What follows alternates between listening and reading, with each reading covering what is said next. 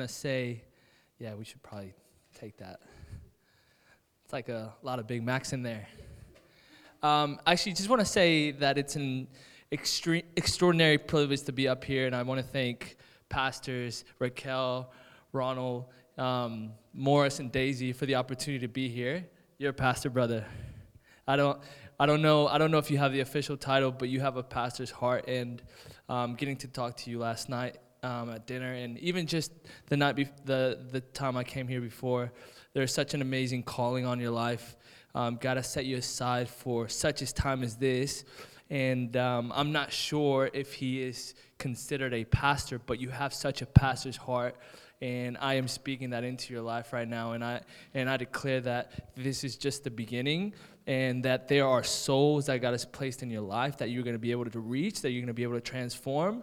And this is just the beginning. God has su- such amazing things for you guys as a couple, for you guys as a family. I believe that there's a generational calling on your family that God started with your parents, and He is actually continuing through you guys and will actually complete through your kids. And I declare that over your lives in the name of Jesus. Amen. You guys are a massive blessing to all of us here, and um, everyone here should fe- feel extremely lucky to have you guys as, as pastors. So it's, a, it's an incredible honor to be here. And um, how are we doing? Good? Yeah?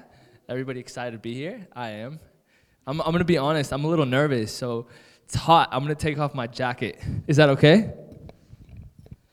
Um, and also, can we can can you guys do me a massive favor? Um, we're kind of like we're like we're probably like 20 of us in this room, and we're all sort of scattered, right? So is it is it possible for everyone to come up to the front? Can the Bible says that th- those who are last will be first. So how about the people in the very back come to the very front, and um, we just scoot in. I promise you that I'm not that I won't bite you. Um, and we can actually have a conversation. I believe that that this should be a dialogue, not a monologue. And can yeah, Miguel, can you help me with the, the tables? Hey, bro, I got you, man. You know what? There's this seat right here for you, bro. Right here, right there in the third row. Can you can you sit next to me? Yeah, is that cool? Come on. No? All right, cool. Stay there. It's all good. All right. Awesome. Amazing. You guys are nice and nice and tight. I like it. Um, cool. Yeah, perfect. Thank you guys so much. Um, today, I want this to be a conversation. I don't want this to just be me here talking to you guys and you guys just sitting there listening. So if you have any questions, raise your hand, shout, say amen, say hello. Um, if you say any bad words, I promise I won't be offended either. We're all on a journey, okay? So we're good. Um, so I am really excited because God is good. Amen? Is God good? All the time. Cool. Um, cool. We got everything here. I, my name is Marco Barrientos. That sounds really, really, really weird it's really Marco Barrientos. Um, I was born in Mexico City. I lived there till I was six, and I moved to the states when I, I moved to the states when I was six, um, and I s- sort of grew up in an American culture, and I um, I sort of always battled these two realities between my Hispanic heritage and my newfound culture as an American, and um, I think for the for the better part of my teenage years, I always tried to to to sort of hide what I thought was a something that that people saw as a minority or people saw as something that wasn't that cool.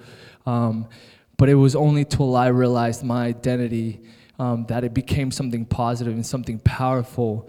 And I don't know how many I don't know how many of you guys are actually Hispanic in this place, but I just want to tell you that that is something so beautiful and and and, and to be from two different cultures something that we can actually take advantage of and and actually if if in this place you're feeling like like I was kind of back in the day I just want to encourage you and tell you that it's something beautiful it's nothing to be ashamed of and um, I am incredibly proud to be Mexican American and um, the, the, the older I get, the, the more privileged I feel to be bilingual as well. So if you guys speak a bit of Spanish, I encourage you to practice that as well. Yeah? How many, how many of you guys are Hispanic? Yeah, let's go. A lot of us. Queen, Queen, Queen P. Shout out Queen P in the house. We got Queen B and Queen P. Let's go. All right, cool. So today, actually, do you guys have any questions for me? I feel like I feel like we're we're a bit quiet. Do you guys? Anybody have any questions for me? Um, you want to ask about my tattoos? Do you want to ask about why my pants are so high? No? Why do I have my shirt tucked in? Is that cool? I don't know. Anybody have any questions? No? Hey, um, I have a sister. She is 30 and she is single. So if anybody wants to hand me their number after the service, I will, I will, hand, I will forward it to her. What's your name, homie? Ruben. You are a man of God and you're going to be a preacher. Do you want to help me preach? You just have to help me with a few things. Is that okay? Yeah? Cool. This guy's a legend. Can you place this on that table? Can you tell me what that is? Do you know what that is? A jar. A jar, very good, yeah. How do you know it's a jar? It looks like a jar, very good. So, what if I told you that that was a guitar? What would you tell me? It was a guitar. That it was a guitar. Okay, okay. Does it look like a guitar? But you believe me, right? Yes, exactly. So I'm gonna, I'm, gonna, I'm gonna be talking to you about identity today. This is a jar, and it was created to contain a liquid. This is the identity of what this is. It was created to contain a liquid, and more, more probably to put flowers in there, right? It's, kind of more like a vase, right? Would, would people agree? So if, if I was to tell Ruben that that is a guitar, and he began to try to practice, and he began to hold this and say, wait a second, there's no strings, but I believe him, he would become very frustrated, right? Because there's no way in the world he'd be able to use that and turn it into a guitar. There's no strings, there are no frets, there are no I don't even know what you call those, those dials to tune it. There's nothing on this thing that resembles a guitar. But as the world, if we tell him that he's the, that is a guitar, he's gonna begin to believe that it is a guitar, right?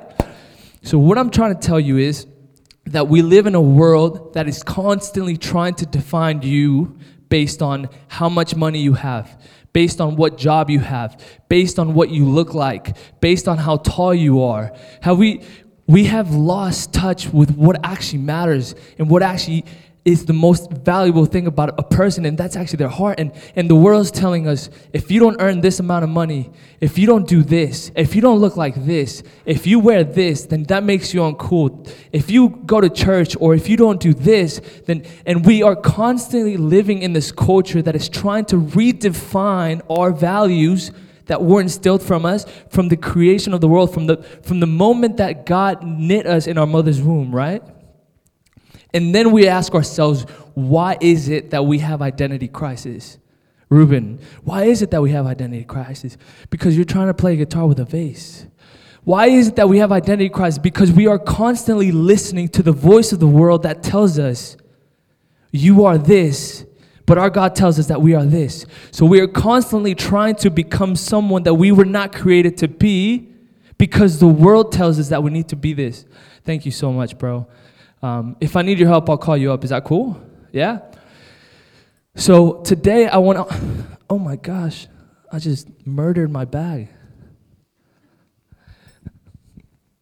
So today, I'm gonna be the, the, the title of my message, and it's, it's it's not really a message. It's it's, it's more like a conversation. It's it's break. It's it's I, and I titled it "Breaking Fa- False Ideologies That Make Following Jesus Impossible." Breaking false ideologies that make Je- that make following Jesus impossible. I think that we're all here because we have had a revelation of who Jesus is. And if you haven't, I hope that by the end of this message, you will be closer to that. But we're all here because we have had some sort of revelation. Someone has told us about God, and we are wanting to search who He is. And I think a lot of us become frustrated because we begin to read the Bible and we begin to have conversations and we begin to, to kind of begin to, to, to understand more about what it is to, about Jesus. But a lot of times, what, what the church makes following Jesus, it, it makes it almost impossible. Have you ever had a conversation with someone and, and someone tells you, well, now that you love Jesus, you can't do this, and you can't do that, and you can't do this, and you can't do that, and you can't do this.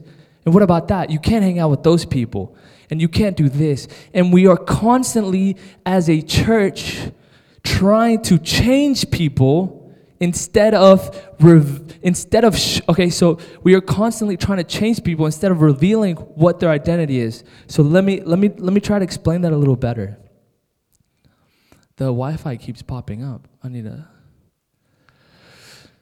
So let me let me explain that. Identity revealed. God does not want to change who you are. He wants to show you who you are. God does not want to change who you are. I'm going to repeat that again. God does not want to change who you are. There are people who are in this place right now that they feel like because they come to church or they feel like because they want to get closer to God, they need to change who they are. They can, they can no longer like what they like. They can no longer hang out with their friends. They can no longer do all these things. And somehow the conversation around what you're supposed to do has changed from, to be like, you can no longer do these things. But that is actually so incorrect because we look at the Bible in Genesis 1:27 and it says, "So God created mankind in his own image. In the image of God he created them, male and female he created them." Genesis 1:27. What does this tell you about who you are? It tells you that God created you in his image. He created you with a purpose. There is no mistake in the way you look. There is no mistake in your height. There is no mistake in your eye color. There is no mistake in the way you speak. There is no mistake in the things you like. There is no mistake in your hobbies, in your passions. There is no mistake in that. And I find it quite frustrating sometimes when we as a church try to change people when they come to God. We try to change them and tell them, you know what? Because you are now a Christian, you should be a preacher. Nothing wrong with that.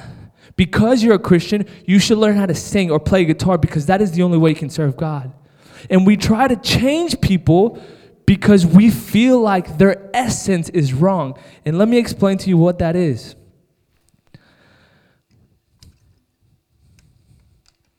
So, what happens is, there, when, when I talk about essence, I talk about design. So, for example, bear with me. This is a vase. And let's say that someone created this vase, right? Someone designed this vase. Someone with glass made it for a specific purpose, right? So let's say this is a person. Let's say that God, this is a person that God designed for, to contain liquid, right? And this is the issue. The issue is the fact that there's no air in your design and there's no air in your function. God did not make a mistake when He made you. He didn't even make a mistake with how He designed you with your passions and your talents. I'll show you where the mistake is, and hopefully we can sort of come in, to an understanding. Maybe I can talk like this. No. You guys can hear me, right? So this is the vase. And, and when, we, when we are born into a world of sin, what happens is our essence gets a bit muddy. Our heart, with pain and suffering, gets a bit darkened. And for the sake of this example, let's pretend that like this becomes poisoned because of our past, because of our mistakes, because of things that have happened. And therefore, and therefore, we become a vase that looks like this. And I would say that that looks poisoned. For the, for the sake of for the sake of this example, let's just say that it's poison. And then we come to church because we tell people, come as you are. We accept you as you are. So we come and we show up and we say, hey, this is my life. I'm broken. I've been, I've been beaten. I've struggled with things in my life. People have abused me. People have done this. People have done that. And as a result, I become bitter. As a result, I become a, res- a person who's resentful. As a result, all these things have happened in my life. And we come to church like this. And then what happens then is we look at people and we become judgmental, right? Because we say, hey, wait a second. This vase has been used to hurt people because there's poison inside of it. This vase is no longer useful because of what's inside of it. And sometimes we try to look at that vase and we try to look at people like that and say, hey, you know what? Nah, nah, nah. We need to change them because that is hurtful. We need to change them because there's so much pain and suffering. So what we try to do is because we because of the essence that's inside it, because of our pain, because of our suffering, we try to disregard what they are and we try to change them. So, for example, if this had the same thing, in, so we're like, okay, cool. So, because this person is like this, the reason they're like this must be because there's an error in the design. The reason they're like this is because there's an error in the function. So, therefore, we need to change what this looks like. So, I'm gonna try to step on it. I'm gonna try to mold it into a plate or mold it into something else because clearly that's not working. And what I'm here to tell you is you are so special the way you are. And just because just because we've gone through some things, just because things have happened in our life that that have that have made us a bit bitter or or or the mistakes and we feel like we're carrying so much within us, I'm telling you that it has nothing to, that will never define you. Your mistakes will never define you. Your flaws will never will never define you. Hey Ruben, man, you are a man of God and you're going to be a preacher. And I bless you in the name of Jesus. And look, listen. So so this mis- everything that's inside here represents your past, represents your mistakes. And the thing about it is, we begin to hate ourselves not because of who we are but because of what we have inside of us the mistake, the regret, and everything else. And what God is telling you in this moment is you are wonderfully and beautifully made. And there's nothing wrong with this design. There's nothing wrong with the fact that this was designed to carry something. What is the the only thing that's wrong is the fact that we haven't resolved what's in here. And that's why I'm telling you, we need to, our identity needs to be revealed. We don't need to change who we are. We just need to find who we are in God. Does that make sense? Are we, are we, are we, are we following along? God does not want to change your design. God does not want to change your function, what you do, what, what you were created to do. God wants to show you God's image in your life and form your identity in Him. And I'm, I'm, I'm so passionate about this because I grew up in a church. My, my parents were pastors, and and I never I can I never I never pictured myself becoming what I felt like was in my life. I never I never pictured myself on, on stage preaching, holding a microphone. I never I could never sing. My dad my dad's a worship leader. I, I, I can't sing. I can't play guitar. And therefore I began to doubt who I was because I begin to allow other people's expectations to define me. It wasn't only uh, it wasn't until I found my identity in God that was that I was able to walk into the purpose that God had for me. Don't allow people's expectations, don't allow people's limited perspective of you determine who you are. I was just a guy who, who had tattoos, who, who liked earrings, who, who, who liked to dress differently than people at church. And I never felt like I could fit in.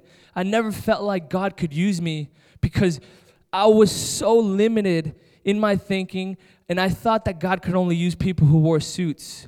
I thought that God could only use people who wore ties. I thought that God could only use people who had never messed up because I never saw someone on pulpit messing up. And I'm here to tell you, God doesn't use perfect people, He just uses willing people. And if you're willing, brother, uh, if you're willing, sister, I'm telling you, God has a plan and a purpose for you. He doesn't need you to be perfect. He doesn't need you to have everything resolved. He just needs you to say, "Hey, God, I'm here. Use me." Don't. He's not. He's not waiting for you to have everything figured out. He's just waiting for you to be willing. In that same moment, by God's grace, that's the reason I'm standing here. Um, I know this is a bit of a taboo, but through my teenage years, I, str- I, I struggled with anxiety and depression. That did not disqualify me. That did not disqualify me. That did not rob me from the calling and the purpose that God had for my life. There are some people here that are struggling with things that you feel like has disqualified you from God's purpose. And I'm here to tell you that there's nothing that you will go through that can rob you from the purpose that God has for your life. Nothing that you are experiencing right now is bigger than our God, is bigger than His power, it's bigger than His love, it's bigger than His grace, it's bigger than His mercy. So I'm here to tell you if you're just willing, you don't need to be perfect. You just need to have an open heart and allow God to transform your heart.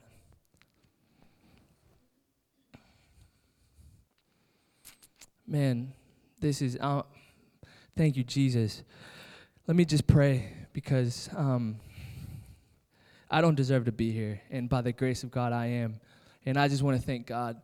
Father God, thank you so much for this incredible opportunity that I have to be able to share your word, to be able to be used by a vessel, God. I am so far from perfect.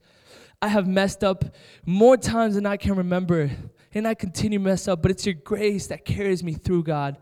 And God, I just pray that you that you use me. I pray that you help me articulate um, your words properly, that so that so that you so that your the revelation of your love can be seen by these people, Father.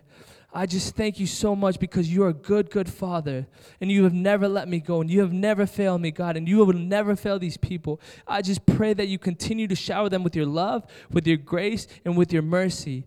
In the name of Jesus, amen. Amen. Amen. So, my point number one was identity revealed. God does not want to change who you are, He's already created you. He only wants to show you who you are in Him. Number two is imperfect service. I talked I, I touched about this I, I talked about this a little just now, but God does not want perfect people. He just needs a willing heart. What does imperfect service look like?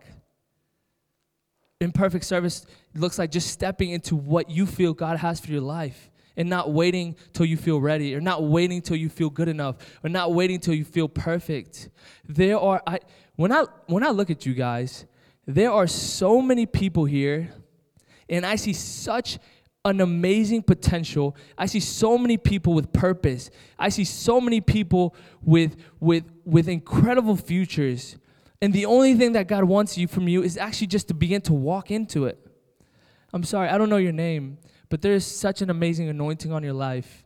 Um, I don't know exactly how or or, or when God's going to begin to, to reveal that to you, but I just know that there are there are pow- there's power in your words. And when you sing, the captives are free. When you begin to speak, I believe that that that that people who have been oppressed have been freed. And I just want to pray that over your life. And and there are things that God has promised you that you have not seen yet, but He's told you, don't, for, don't I haven't forgotten about the things that I've promised you. I haven't forgotten about the things that I've spoken over your life. Just keep walking and keep believing. It's through our imperfect service that God begins to make us perfect. It's through our imperfect service that God begins to make us perfect. There's a verse in Matthew 9:13 that says, "But go and learn what this means. I desire mercy, not sacrifice, for I have not come to call the righteous but the sinners." I have not called I have not come to call the righteous but the sinners. And if anybody in this place feels like a sinner, I do. If anyone in this place feels like a sinner, you have been called by Jesus. You have been set apart by Jesus. And what I think what, what makes me so sad at times is I feel like we make people feel like they need to be have it all together because before they begin to serve or they, they need to have everything they need to have their theology correct. They need to have all these different things. And then you can begin to walk into purpose that God has for you. But if we actually begin to look at Jesus' life, the foundation of it is love.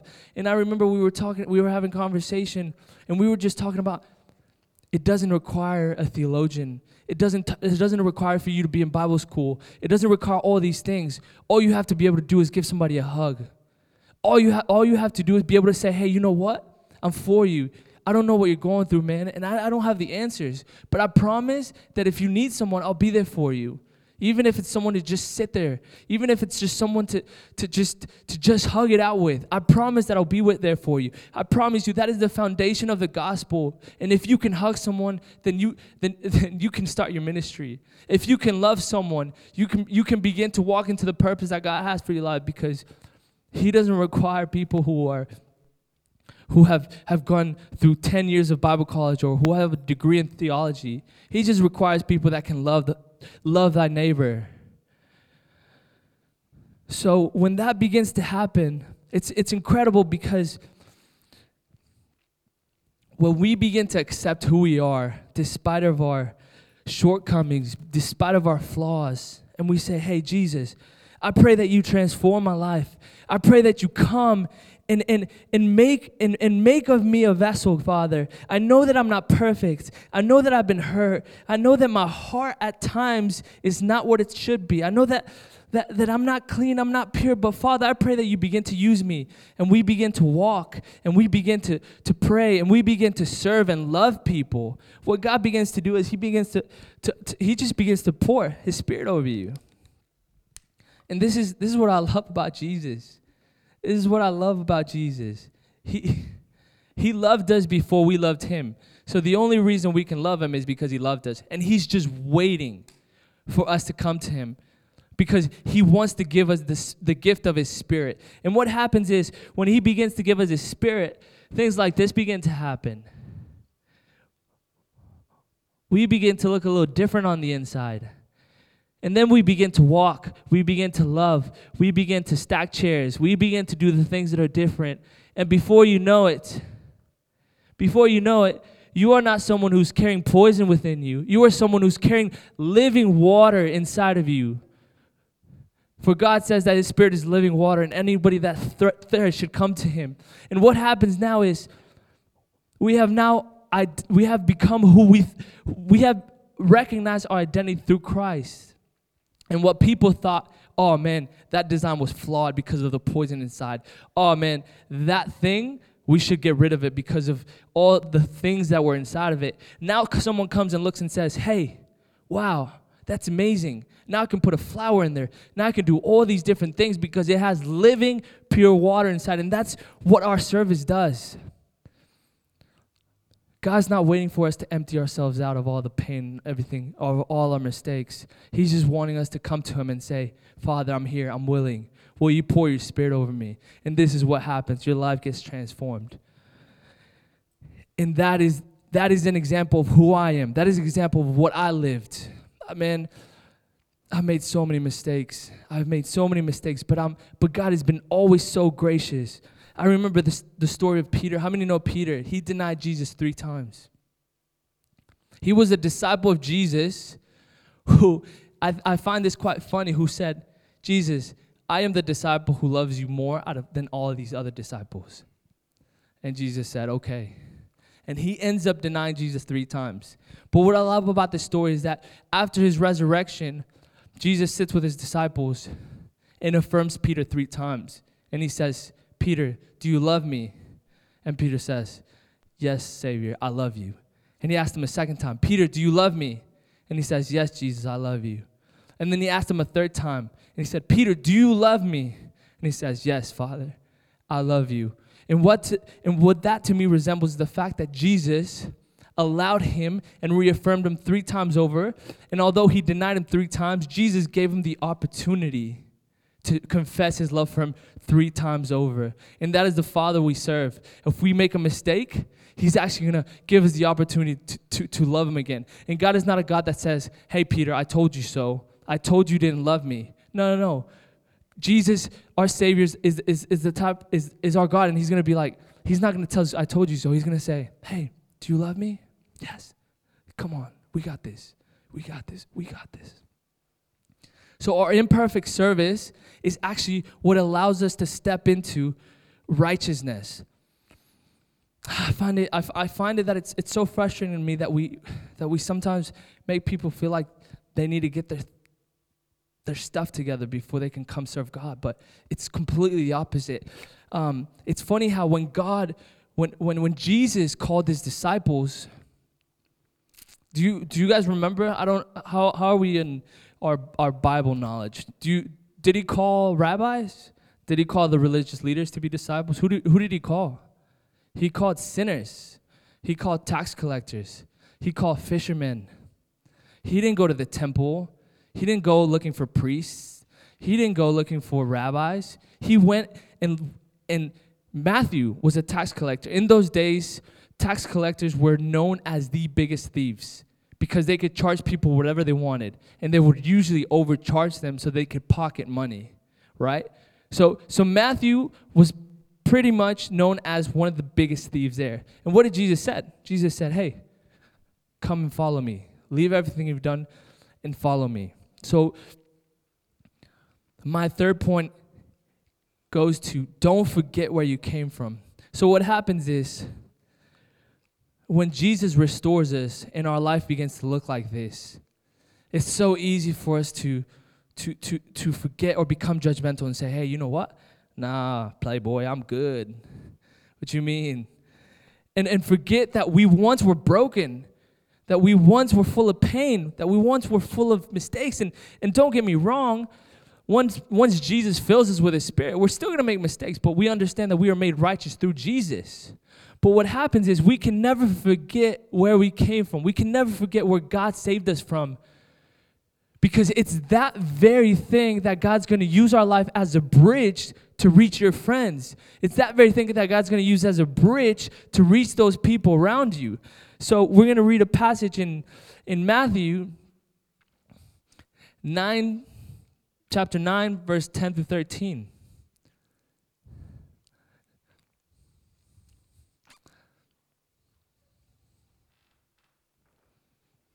And it says, as Jesus went on from there, he saw a man named Matthew sitting at the tax office, and he said to him, Follow me.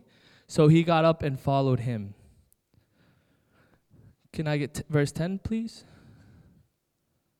While he was reclining on the table in the house, many tax collectors and sinners came as guests to eat with Jesus and his disciples.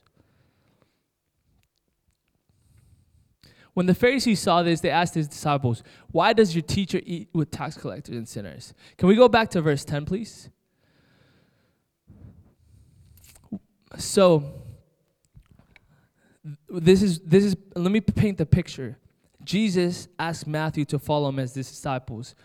Uh, next scene over. While he was reclining at the table in the house, Matthew's house, many tax collectors and sinners came as guests to eat with Jesus and his disciples.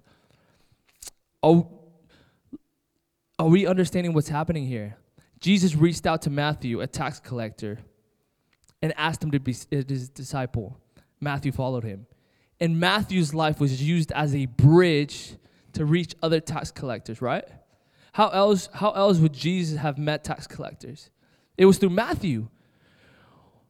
Our life should be the same way. When Jesus restores us, when Jesus saved, saves us, we should never, ever, ever distance ourselves or forget the people in our lives. We should never, ever, ever sort of think of ourselves as too holy or too righteous to be able to extend a hand to those people. And, and, and, and, and going back to the same reason, that's exactly why God's perfect, intelligent design designed you this way. Because before Jesus, you were in this circle with all this poison. After Jesus, you were in this circle and you have been restored and redeemed, but you're still the same person. And nothing has changed other than the fact that you now are filled with the Holy Spirit. And, and, and because of that, you can then come here in this sphere because you are the same and say, hey, you know what? I was just like you, but I found a Savior. I found someone who set me free, and, and you can be set free as well. Let me tell you about Jesus. Let me tell you about this. Let me tell you about that. If we try so hard to change ourselves and become someone we're not, for the sake of fitting in a, in a church, we are pr- pretty much cutting ties with the very purpose that God created us for, which is to reach these people. Am I making sense? We sometimes we sometimes try to change who we are to fit in a mold. We try to do these things. And imagine if Matthew said, "Oh, you know what? I've been saved." Then I no longer want to talk to those tax collectors. I've been saved. I no longer want to act like this. Matter of fact, I'm never going to talk to them ever in my life. Jesus would have been like, "Man, how are we going to reach them? How am I going to sit at your house talking to the other tax collectors? How are they going to hear the gospel? And it's so funny how sometimes we, for the sake of, of, of fitting in or, or for the sake of meeting other people's expectations, we try to change who we are and, and, and we don't necessarily find our identity. We're just changing something. And, and, and for me, for me, this is a very, very personal thing because I've grown up in church and I've seen so many people try to pretend to play church. I've seen so many people try to look the part. They got the suit on. They speak well. They say the right things. They walk the right way. They do the right things. But their heart is hardened. They've never really been transformed by God. And then we see people who are pastors. We see people who are this, who have moral failings. We see all these different things, and that only tells me that their hearts hasn't been transformed. They were just able to play the part long enough. And what I'm telling you here is it's okay to be where you're at. It's okay for God to take you on this process of transformation. And I know this happened quite quickly as I poured the water, but this could be 10, 20 years. And I'm telling you, it's okay. It's okay for God to deal with the things in your life. And as a church, we need to create a safe environment where people come and they can talk about their issues. We can't be the type of church that shames people for feeling anxious. We can't be the type of church that shames people for dealing with depressions. We can't be the type of church that shames people for their sins because if we do that, we are only forcing them to deal with that in isolation and they're never going to be set free. It's in community. So we need to be the type of church that opens their, arms and says, hey, you know what? It's okay that you're dealing with this. I still love you. We can talk about it. It's okay that you're struggling with this area. It's okay. Let's talk about it. Because it's only together and in community and in and through the love of each other that we're going to be able to set free. But it's only when you understand, okay, God is actually doing a good work in me. And I, I, I don't have to be ashamed of that. I can be obviously within a within a close circle, I can be honest. I can be transparent and I can say, "Hey, I need help. I can't do this on my own. I'm struggling in this area. I'm struggling in that area. I need your help." And that's how when we come together and we start praying, I got your back, man. I'm also struggling in this area. Can you help me out? Can you hold me accountable? I'll hold you accountable in that area. Hold me accountable in this area. And together, that's how we begin to grow. What happens is when we begin to shame people, we force them into isolation. We either force them into isolation or we force them to pretend to be something they're not. So then we see them the next morning and they're like walking good, like they're all right, like nothing's happened. But behind closed doors, they're crushed. Be- behind closed doors, they're crippled by depression. Behind closed doors, they're addicted and they're this and they're that. And we need to be the type of church that says, hey, I'm broken too. Come on, I can help you walk this through. We need to be the type of church that's able to carry each other's burdens until we find freedom. And, and that's the church I believe in. I don't believe in a church that shames each other. I don't believe in a church that pretends like people are better than others because they're on a platform or because they're this or because of that. I believe that every person in this place, it doesn't matter your, your background, it doesn't matter where you come from, it doesn't matter what you even did today. I believe that every person in this place is special. And I believe that God has a calling on your life. And you are not disqualified by your past. You're not disqualified by the things that are going on in your mind, even right now. You're not disqualified by, by the status of your heart. God wants to meet you in this place and God wants to transform you because there's something so special. And you know what? It's through your lives that other people's lives will be transformed. And it's not just about us. It is, but it's not. Because through your lives, other people are going to experience freedom. Through your lives, other people are going to experience breakthrough. And I just pray this in the name of Jesus. And if you guys could just stand with me right now. Um, I just want to pray with you guys before before we close, and and I believe that there there are people in this place who are struggling with things. Um, can can someone help me with the piano? Is that okay? And and I believe that there are people in this place. I am. I'm struggling with things. And, and I believe that, that there are people in this place who are struggling with things. And I, and I just want to just take these last five minutes to sort of submit these things to God. And if you can't, just close your eyes. Just close your eyes. And Father, I just come to you today, Father. I just I just ask you that, that, that as we present these burdens to you, Father, as we come to you and ask that you would cleanse our hearts, that you would purify our minds, God, I pray in the same way as that vase was cleansed, Father, I pray that you would outpour your spirit in this moment right now. I pray that you would just outpour your spirit over our hearts, Father. I pray that you would continue to do a good work in us, Father, so that we can continue to walk in righteousness, Father. And in this moment, I speak against depression, Father, in the name of Jesus. Your, your word says that the name of Jesus has power over principalities, God. And I just pray against the spirit of depression. I pray against the spirit of anxiety. I pray against the spirit of sadness in this moment. And I declare that by the power of the blood of Jesus, we are set free. We have been set free. We have been redeemed and we have been loved in the name of Jesus. And God, I just speak life over each person in this place. I pray that you continue to transform their hearts. I pray that as they go to bed tonight, Father, I pray that as they lay their heads on the pillow, I pray that you would just reveal your love over them. I pray that you would just reveal your grace and your mercies, Father. I pray that you continue to just outpour your love, Father. And I pray for people in this place who are feeling lonely. I, I speak against the spirit of orphanage. And I pray that you adopt us, Father, into your love. The Bible says that you are a heavenly Father, God. And I pray for those who feel alone. I feel for those who are here who feel without support. I pray for those who, who here who feel like they are not heard, God. And I pray that you continue to wrap them with your love, Father. I pray that you just come and meet us where we are. I pray that, that you continue to just pour out your spirit over us, God. And I pray, I, pray that you come meet me as well, Father. There's been times where I felt like I've been far. There's been times where I felt like like I have nothing else to give, Father. And I pray that in this moment of vulnerability, I pray that you would just fill me with your spirit once more, Father. I don't want to continue to live and, and do the things without your spirit, Father. I need you. I need you. Come and fill me in this moment, Father.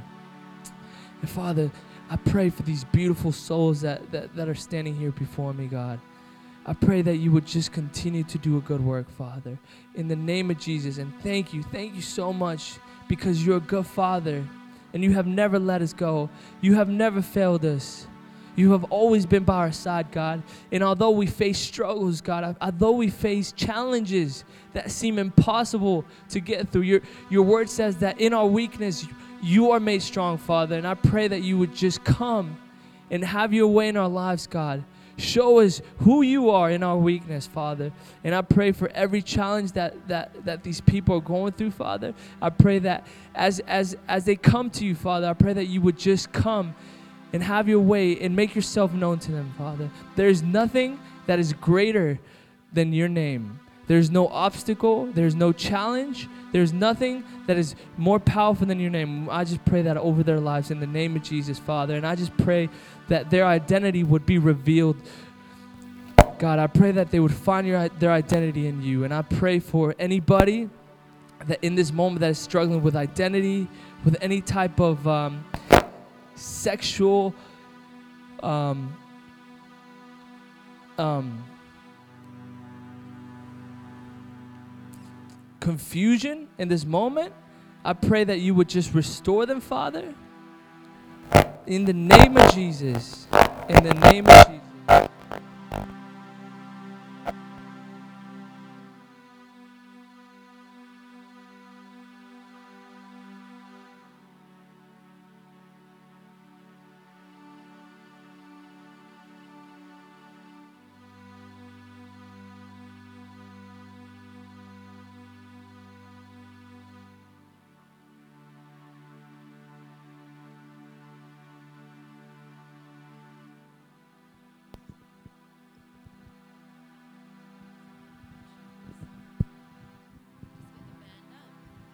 One, two, one, two. I don't know what happened to the mic then, sorry.